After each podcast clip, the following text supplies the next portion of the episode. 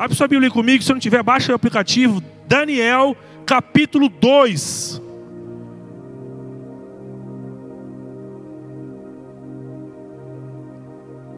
E no final nós vamos orar, nós vamos orar pelos enfermos, nós vamos orar pelos profissionais da saúde que têm dedicado a tua vida aí a, a tentar ajudar as pessoas com o dom que Deus deu do seu trabalho. Vamos orar pelos policiais aqui do nosso estado que também têm entregado a sua vida para proteger a nossa. Nós vamos começar, nós precisamos começar a assumir esse papel de que em nós tem a palavra de vida. E nós temos que honrar as pessoas, mesmo que nós não conhecemos elas. No caso aqui, eu estou falando dos profissionais da saúde, dos policiais, de todas as outras profissões que têm se dedicado a nós, como cidadãos. Daniel capítulo 2. Cara, eu vou ler o 2 inteiro, mas vamos, vamos ler picado. Vamos lá. No segundo ano do seu reinado, Nabucodonosor teve sonhos. Sua mente ficou tão perturbada que ele não conseguia dormir. 2. Por isso o rei convocou os magos, os encantadores, os feiticeiros, os astrólogos, para que lhe dissessem o que ele havia sonhado. Quando eles vieram e se apresentaram ao rei, este lhes disse: Tive um sonho que me perturba e quero saber o que significa. Ele procurou todos os caras que faziam as magias, tudo lá, menos os caras que estavam lá, que ele já sabia que era Daniel, Sadraque, Mesaque, que eram os caras, filho do Deus vivo. 2,4. Então os astrólogos responderam em aramaico ao rei: Ó oh, rei, viva para sempre. Conta o sonho aos seus servos, e nós os interpretaremos. O rei respondeu aos astrólogos: Pega essa pressão. Esta é a minha decisão. Se vocês não me disserem qual foi o meu sonho e não o interpretarem, farei com que vocês sejam cortados em pedaços e que as suas casas se tornem montes de entulho. Mas se revelarem o meu sonho e o interpretarem, eu lhes darei presentes, recompensas e grandes honrarias. Portanto, revele-me o sonho e sua interpretação. Olha a posição que o rei colocou os caras. Ele teve um sonho e ele queria uma interpretação desse sonho. Mas quando ele chamou todo mundo lá, ele falou: Não, peraí, vou fazer pior agora. Eu não vou nem contar o sonho, Fernando. Agora você vai ter que contar o que eu sonhei e você vai se virar e interpretar. Senão eu vou. É a mesma coisa eu falar assim, ó, Fernando, pega uma água para mim lá. E pega na temperatura certa. Se você chegar aqui com água na temperatura diferente, Fernando, eu vou cortar sua cabeça, seu braço, suas pernas e vou mandar lá para tua mãe. Ó a pressão. O cara tinha que identificar. Aí os caras falaram, mas rei, pelo menos me conta o sonho. Porque se você me contar o sonho, aí a gente vai interpretar. Ele falou, não, vocês querem me enganar. Conta o sonho e a interpretação, senão eu vou passar a espada em todo mundo.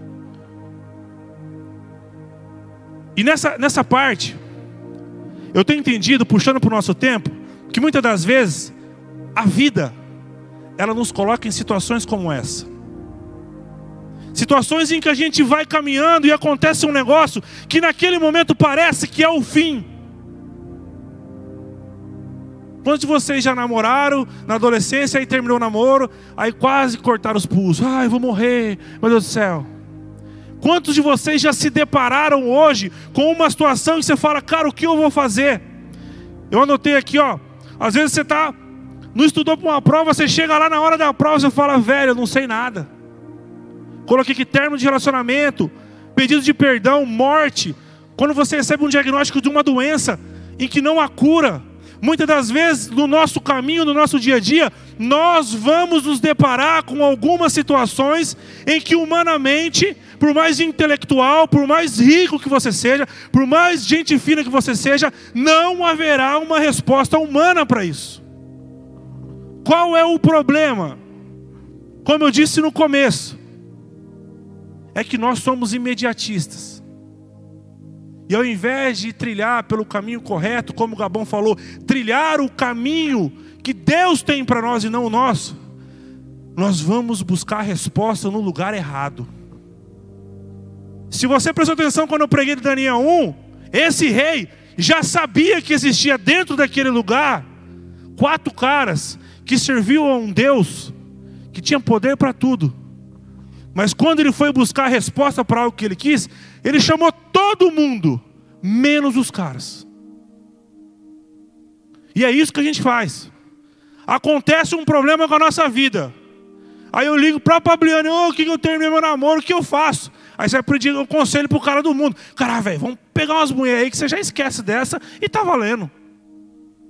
Quantas vezes eu estava no mundo, às vezes estava mal com alguma coisa, aí chamava o meu brother, o finado Mosca, falava, Mosca, tô meio zoado, cara, meu pai, alguma coisa, bicho, vamos sair, vamos tomar até colar as placas, ele falava assim.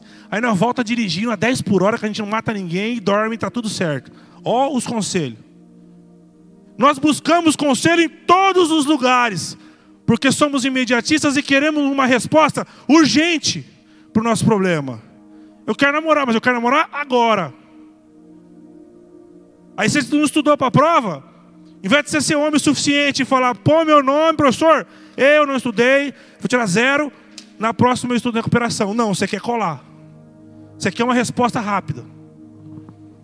Aconteceu um problema na tua casa, o Fernando me ofendeu. Ao invés de eu parar, acalmar e ficar de boa e conversar com ele, não, mas eu já quero me vingar, eu já quero, já quero arrumar alguma coisa para falar mal dele também para poder vingar, para poder ser pior do que ele foi comigo. Nós fazemos igual esse cara aqui, nós queremos encontrar em qualquer coisa as respostas que vão satisfazer o nosso coração. Por isso que eu falei no tema da palavra que seja mais de Deus e menos de nós, porque não se trata de eu satisfazer a minha própria vontade.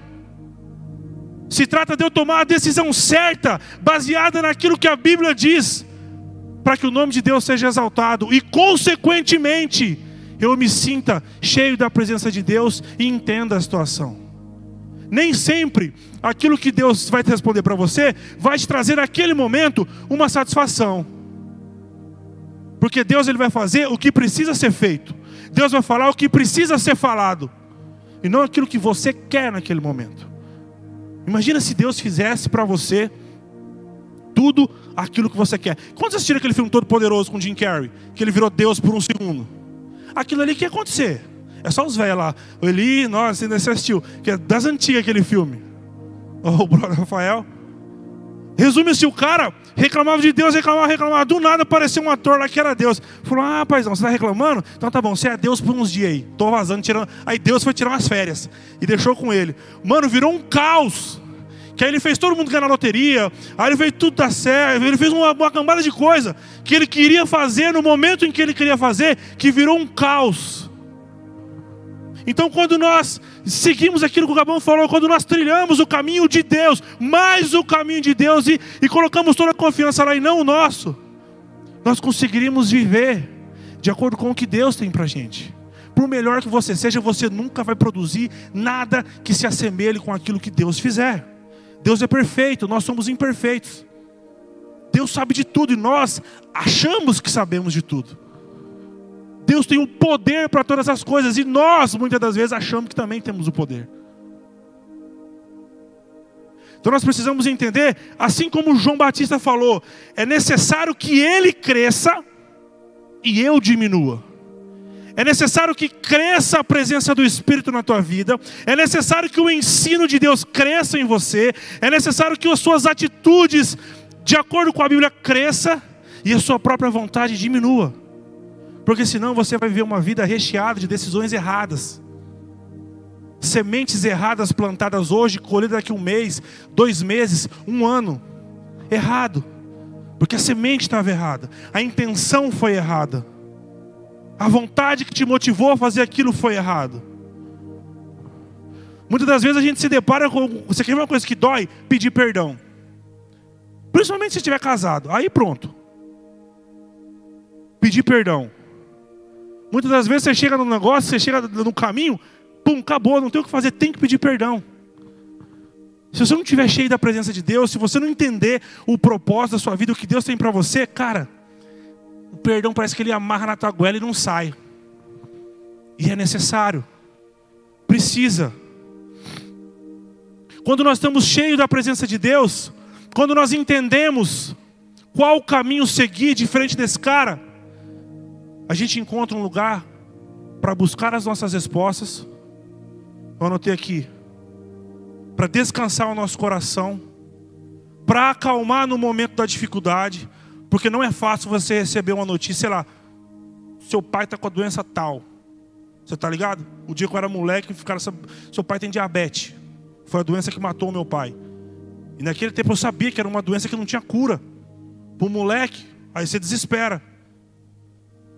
Mas quando você tem a presença do Espírito, você encontra um lugar de descanso nessas horas. Porque infelizmente, meu irmão, você não está livre. Você não está livre de passar por momentos difíceis. Mas você está livre para escolher o Deus que você serve e o lugar que você vai descansar nesses momentos. E acredite, cara, no momento da dificuldade, no momento da dor, no momento em que a sua cabeça não tiver resposta para a situação, o único lugar que você vai acalmar vai ser no centro da vontade de Deus. Sabe qual é o problema? É quando você não sabe o caminho para chegar no centro da vontade de Deus. Esse é o nosso problema. Esse é o nosso problema. Vai no 2 ainda.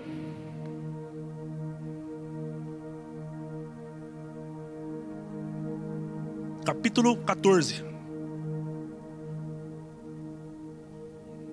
É, Daniel 2,14. O que aconteceu? Os caras ficaram enrolando o rei, você vai ler um pouquinho ali para frente, você vai, depois eu peço que você lê o 2 inteiro. Os caras, mas, mas rei, ninguém nunca conseguiu fazer isso que o senhor está falando, isso é muito difícil. Então vamos fazer o seguinte: pega tudo o sábio que existe aí no reino inteiro e mata todo mundo. Eu sempre falo aqui, se liga no negócio, o tempo antigo era muito mais cabuloso do que agora. Se o pastor Júlio me pedir um trem e eu não fizer, se fosse o rei pedindo lá atrás, os caras iam falar: mata o Hugo, mata o Lucas e mata a mulher dele para ser exemplo. Hoje não, hoje está tranquilo. Mas antes era nesse nível. O cara pediu um trem impossível, porque ele já foi buscar no lugar errado. E falou: se não descobrir, você vê, ia matar até os caras que não tinha nada a ver com a história mata, junta todos os reinos, tudo sabe, todo mundo, e mata todos. Só que aí, meu irmão, eles trombaram uns caras que sabiam o caminho da vida. Capítulo 14. Arioque, o comandante da guarda do rei, já se preparava para matar os sábios da Babilônia, quando Daniel dirigiu-se a ele com sabedoria e bom senso. Ele perguntou ao oficial do rei: por que o rei emitiu um decreto tão severo, que era esse? Arioca explicou o motivo a Daniel. Daniel diz, Daniel, diante disso, tá difícil ler, gente. Daniel foi pedir ao rei que lhe desse um prazo e ele daria a interpretação. Se liga agora na diferença de uma pessoa que sabe quem Deus é e sabe que tem um chamado. Capítulo 2, é, versículo 17. Daniel voltou para casa, contou problemas aos seus amigos Ananias, Misael e Azarias, e lhes pediu que rogassem ao Deus dos céus que tivesse misericórdia acerca desse mistério, para que ele e seus amigos não fossem executados com os outros sábios da Babilônia. Versículo 19. Então o mistério foi revelado a Daniel de noite. Se liga, o cara pediu um negócio porque ele já sabia o Deus que ele servia. Ele voltou, chamou os amigos que sabiam, é, não é esses amigos que vai te chamar para fazer coisa errada. Chamou os caras e falou: velho, vamos buscar a Deus, vamos pedir misericórdia a Deus, vamos intercede por mim, porque senão os caras vão matar a gente. Deus, nós vamos clamar até Deus trazer a resposta para a gente e a gente vai levar isso ao rei. Então o mistério foi revelado a Daniel de noite numa visão. Daniel louvou o Deus dos céus e disse: Louvado seja o nome de Deus para todo sempre. A sabedoria e o poder a ele pertence. Ele muda as épocas e as estações e depois você lê até o versículo 23. Quando nós temos a nossa identidade mudada, a gente muda o nosso jeito de ser a gente muda o nosso jeito de agir, falar e pensar. Enquanto você não entender que você tem essa identidade mudada, você não pode se cansar de buscar isso. Identidade essa que nós temos aqui é só para dizer que tem o um nome completo e um RG e um CPF. Eu estou falando identidade em Deus. Essa identidade é feita de papel. A identidade em Deus, ela foi feita do pó da terra e soprado um fôlego dentro de nós. Essa é a identidade que eu estou falando. De você entender quem você é em Deus e quem o seu Deus é para você. Os caras receberam essa notícia e ao invés dos caras tomarem uma decisão imediata, ou sei lá, que nem o Deus exemplo, não perdoar, ou falar mal, ou acontecer qualquer outra coisa, ou desesperar, os caras, o cara Daniel procurou os amigos e falou: meu irmão, vamos orar ao Deus dos céus, para que haja misericórdia para nós, que Ele revele esse mistério e nós não sejamos mortos, nem nós, nem os outros. Se liga que quando nós entendemos a nossa identidade, pessoas que estão à nossa volta também recebem dessa benção. A tua casa, tua família, os teus amigos, as pessoas que caminham, que caminham ao seu lado. Eu tenho entendido isso porque muitas das vezes, muitas das pessoas que zombavam de mim lá atrás porque eu tinha aceitado Jesus, hoje quando o pau quebra, ô velho, ora por mim aí, mano. Tô criticando ninguém. Eu me sinto honrado por Deus quando alguém pede para mim: Ô mano, ora aí por mim, velho. Ô mano, posso trocar uma ideia com você? Está acontecendo umas paradas lá em casa. Eu não sou psicólogo, mas o cara está vendo em mim aquilo que Deus pensa sobre mim. Porque o cara fala, velho, eu vou lá conversar com esse cara. Não se trata do Hugo. Se trata das atitudes que eu tenho tomado, não por mim, mas porque o Espírito tem me, me impelido a fazer essas coisas. Então, quando você entende que a sua primeira saída sempre tem que ser a oração, o jejum, buscar o entendimento, a sabedoria em Deus, você vai entender que há uma vida completamente diferente do que o que tem sido pregado lá fora. Sabe por quê, velho? Quando você se liga naquilo que está sendo ministrado lá fora, você perverte a sua cabeça. Presta atenção. Suicídio só aumenta. Eu vi hoje diminuiu o suicídio no mundo. Aqui nas Américas, aumentou exponencialmente. Nas Américas, meu irmão, tem os Estados Unidos lá em cima, que é o país mais cristão de todos. O que está acontecendo? Tem gente aqui, que um monte de gente é crente, mas a gente dá ouvidos para todas as bandeiras que são defendidas lá fora, a gente esquece que a única bandeira que nós temos que dar ouvido de verdade na nossa vida é o que está aqui dentro. Nós estamos na geração mais tecnológica de todas, a geração mais tem sexo em tudo quanto é lugar que quiser, tem pornô tudo nos, nos sites de graça para todo mundo. Nós estamos na geração que tem mais dinheiro, mais livre, que qualquer coisa divorcia, pega mulher. Nós estamos na geração que está liberado tudo. E nós estamos vivendo na geração que mais suicida, mais depressiva e mais ansiosa. As pessoas esquecem que essa liberdade ela vai produzir morte, mas quando nós baseamos a nossa vida em cima daquilo que está aqui, é vida que nós produzimos. Eu não estou jogando fora, não tô, eu não estou descartando que a depressão, a ansiedade, é, o lance com medicina. Existe sim, meu irmão. Mas quantas vezes nós ouvimos na internet, a menina se suicidou porque terminou um namoro. As pessoas não estão acostumadas a ouvir um não. Não estão acostumadas a, a lidar com as coisas. Mas quando nós encontramos a nossa identidade em Deus, a gente faz que nem esse cara. Pode vir a notícia ruim que for. Vamos orar ao Deus dos céus para que nós encontremos misericórdia e haja uma resposta para essa situação. Mas ele termina o namoro, amanhã quer pegar todo mundo. Nós fica sem emprego, amanhã a gente aceita qualquer oportunidade para ganhar dinheiro, seja ela boa ou ruim. Aí o pai morre, por que, o Senhor fez isso? O Senhor matou meu pai, o Senhor fez isso.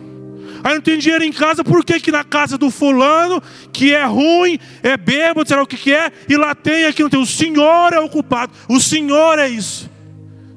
Aí aquela pergunta mais imbecil da história: se Deus é bom, por que, que morre criança no mundo? É essa geração nutrida por esse tipo de comentário. Você deve ter ouvido isso. Você tem que ser feliz, velho. A vida é curta, Henrique. A vida é curta demais para ficar com uma pessoa só. Fuma uma aí, pai. Ó, uma... A vida é muito curta para você não aproveitar. A vida é muito curta para você passar o tempo e dizer que você não tomou nenhum porre. Se liga? Os caras acham que a falta de regra produz a liberdade e a alegria. Tá aí o resultado, velho. Tá aí o resultado. Não existe. A nossa vida precisa passar pelo crivo de Deus. Meu corpo, minhas regras. Isso quem disse isso é o demônio. Não existe. É o seu corpo e essas são as regras. É a tua vida e essas são as regras. É o teu casamento e essas são as regras. É a tua família e essas são as regras. Não tem outra alternativa, não tem outra saída. Não há nada que vai produzir vida e transformar pessoas senão a palavra de Deus. Você pode transar 31 vezes por mês com 31 mulheres diferentes. Enquanto você estiver achando que isso é um tapa-buraco pro seu coração, você vai aumentar o buraco, meu irmão. E no final dos 31 é perigoso você meter uma bala na sua cara. Por isso que os caras entram na maconha, vai pro crack, vai pra pasta, e daqui a pouco o cara se mata. Porque o cara está encontrando, ele está buscando encontrar a solução para um problema, mas assim como o rei, ele está indo para o lugar errado. Além de ir para o lugar errado, o cara ia matar os outros de graça. E quando você vai para o lugar errado, meu irmão, infelizmente morrem outras pessoas com você. Porque sofre mãe, sofre pai, sofre amigo, sofre vó, sofre vô, sofre todo mundo junto. Então, quando alguém falar para vocês, viva livre, eu vivo livre em Deus. A minha liberdade é encontrar ela no centro da vontade de Deus. E eu posso fazer o que Ele determina que eu posso fazer. Aí você encontra vida. Aí você encontra satisfação para o teu coração. Aí você pode enfrentar qualquer tipo de problema, que quando você for fazer como os meninos, juntar todo mundo e buscar misericórdia em Deus, não que Deus vai reverter aquilo, mas você vai encontrar descanso. Você vai encontrar paz. Você vai ter esperança. Porque quando você perde a esperança, velho, aí Deus dica. Quando você perde a esperança, aí é o pepino. E volta a falar. Eu não estou aqui desmerecendo o trabalho médico quanto a ansiedade, quanto a depressão, não. Mas existe uma porcentagem gritante dessas mortes por pessoas, por crianças que crescem sem limite, adolescentes que crescem sem limite e vão fazendo a vida inteira sem limite.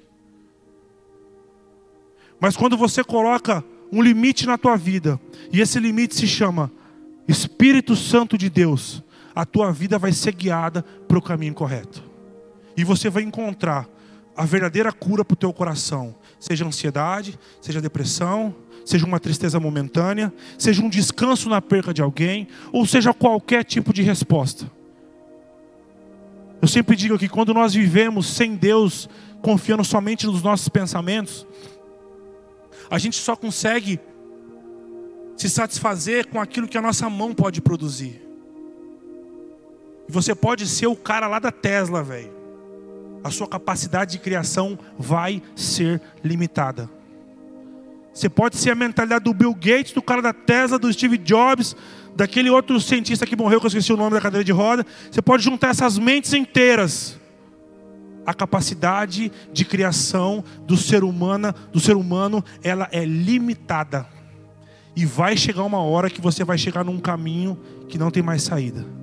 Mas quando você vive uma vida entregue para Deus, você pode usufruir de tudo aquilo que Deus pode produzir para você e a capacidade dele é infinita. Não há limitações para Deus. Não há nada que está acima dele. Não há nada que pode dizer para ele parar e ele parar. Quando Deus quer, quando Deus decide, não há nada. Pode vir o inferno, o capeta, o satanás e todo mundo inteiro, o inferno todo junto. Não há nada que pode parar aquilo que Deus planeja. Então, a, a, a pegada é. Ó, o Eric lá, maluco.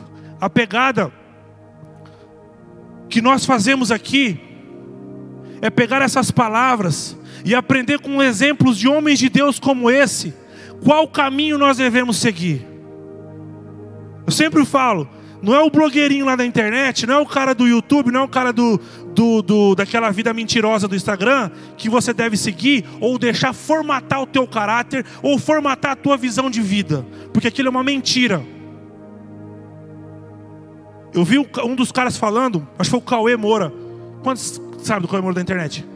É um cara das antigas aí. Ele estava falando, mano, o índice de youtuber e, e youtuber, esses Instagram, esses caras depressivo é gigantesco. Porque os caras têm que passar uma imagem de perfeição e chega uma hora que os caras não aguentam mais, porque aquilo é mentira. Então nós olhamos para a Bíblia e olhamos para Daniel, para Sadraque, Mesaque, Abidnego, João Batista, para todos os outros. E esses caras têm que ser o nosso padrão. Esses caras têm que ser o modelo a qual nós devemos seguir. Esses caras têm que ser o que vão dizer é, para que lado que nós vamos e não o que está sendo dito hoje. Porque senão, meu irmão, amanhã ou depois a gente pode estar enquadrado em um desses problemas. Numa ansiedade sem. Você vai no médico e fala, você não tem nada. Você não tem nada, velho. Mas como que eu não tenho nada se eu estou assim? Você não tem nada, velho. Não tem o que fazer.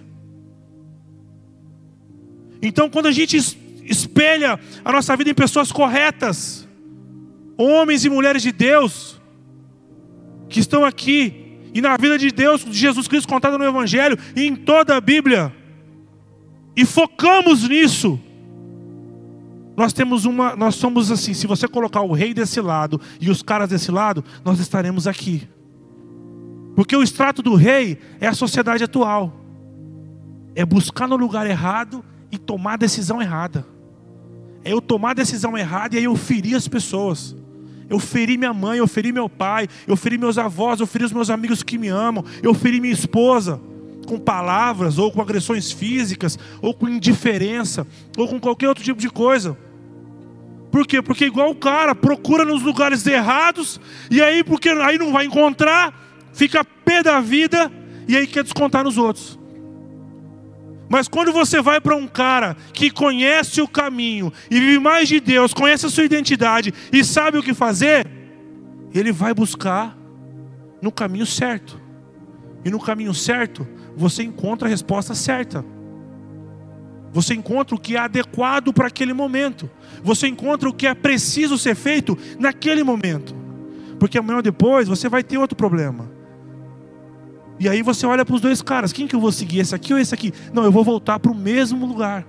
Eu vou clamar a Deus, eu vou buscar misericórdia e eu vou encontrar respostas. Nos piores momentos da minha vida, o que não me fez pirar foi buscar resposta em Cristo. Nos piores momentos, foi buscar resposta em Deus. Imagina se nos piores momentos, se na morte do meu pai eu saísse dali para afogar, fosse enfiar a cara na cachaça onde eu estaria agora? Ou se lá naquele hospital, que eu estava lá morrendo de medo de agulha, falando pro Igor, eu tenho pavor de agulha, e aí parece que quando você tem pavor, você toma um monte de furada, eu ficasse reclamando para Deus, culpando Deus. Por que eu? Por que eu? Ah, que de novo, vá, vá, vá, reclamando, reclamando. Meu emocional abalava, afetava tudo, meu psicológico, era perigoso eu nem ter saído de lá. Há uma diferença clara a Bíblia diz, e no final de tudo, a Bíblia diz assim: ó, vocês verão a diferença entre aqueles que servem a Deus e aqueles que não servem. Aqueles que temem e seguem os princípios com aqueles que abandonaram os princípios. Acho que está em Malaquias isso. Pode ser que eu esteja enganado, mas está na Bíblia, depois vocês procuram lá. E no final de tudo, vocês verão essa diferença entre aqueles que servem a Deus. Sobe aí, Andressa, só o Rafael, chega aí. Sobe aí, sobe aí. Quase que eu deu enrolada ainda, né? Fique em pé, pessoal. O Deus poderoso mostrou ao rei o que acontecerá no futuro. Sabe o que aconteceu? Deus revelou qual era o sonho, Deus revelou o que era o sonho, o que aconteceria, e Daniel foi lá. E aí a Bíblia diz: O Deus poderoso mostrou ao rei o que acontecerá no futuro. O sonho é verdadeiro e a interpretação é fiel. Então o rei Nabucodonosor caiu prostrado diante de Daniel, prestou-lhe honra e ordenou que lhe fosse apresentada uma oferta de cereal e incenso.